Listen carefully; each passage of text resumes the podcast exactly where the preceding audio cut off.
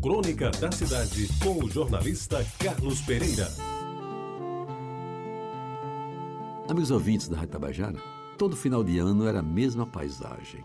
As provas finais do Liceu Paraibano coincidiam com floridos majestosos paus d'arco que embelezam ainda hoje o canteiro central da Avenida Getúlio Vargas. Era tempo de começar as férias, preparar para as festas de Natal e Ano Novo. E logo depois, no começo do ano seguinte, nova matrícula, nova série e assim por diante. Bem que as mangueiras da João Machado teimavam em querer competir com os ipês, os pau d'arco de flor amarela do Liceu. Elas, as mangueiras, floravam duas vezes por ano e sobre os ipês levavam vantagem de se encherem de suculentas mangas, que muitas vezes matavam a vontade de comer antes do almoço, quando de volta do colégio para casa.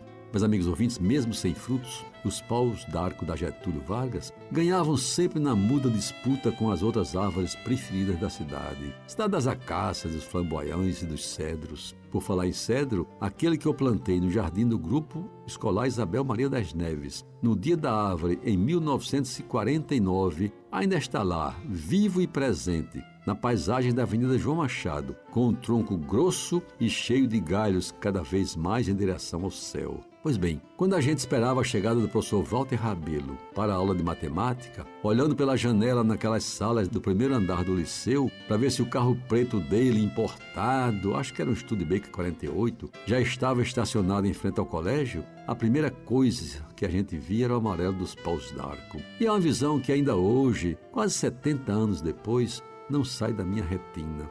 Um amarelo de cor de ouro maciço, feito pelas mãos da natureza, uma das mais belas combinações de matizes que eu já vi na minha vida. Debaixo dos paus d'arco, a grama verdinha bem aguada, o cinzento dos paralelepípedos da avenida, o cinza caspento das paredes e dos muros do liceu e o amarelo belíssimo das folhas que, quando o sol lhe batia, parecia refletir os raios do rei para toda a cidade admirar.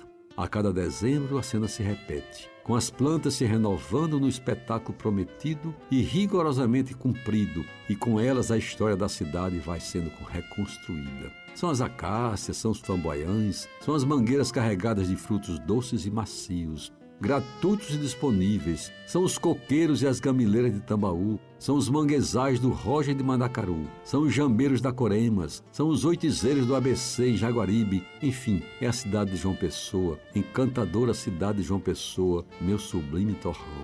Nessa história de 430 anos, não sei ao certo quem plantou os paus d'arco ali em frente ao Liceu Paraibano. Gonzaga Rodrigues, sempre preocupado com essas coisas, bem que poderia ajudar, e quando ele e Martim Moreira Franco compuserem a cantata no aniversário do velho e sempre renovado colégio, o melhor do estado, um dos melhores do Nordeste que acaba de receber uma grande reforma, arranjem, por favor, eles dois, um lugar de destaque para os paus d'arco da Getúlio Vargas. E mesmo que não seja em dezembro, ao lado da foto não deixem de referenciar as mãos de quem ali os colocou. E nesse dezembro que já está indo embora, mais uma vez, eu fui lá conferir o amarelo do ouro dos paus d'arco da minha adolescência de estudante do Liceu Paraibano. Embora mais velhos, eles são os mesmos ipês floridos daqueles tempos e ainda hoje continuam a embelezar e a enfeitar a história da minha querida cidade de João Pessoa. Você ouviu Crônica da Cidade com o jornalista Carlos Pereira.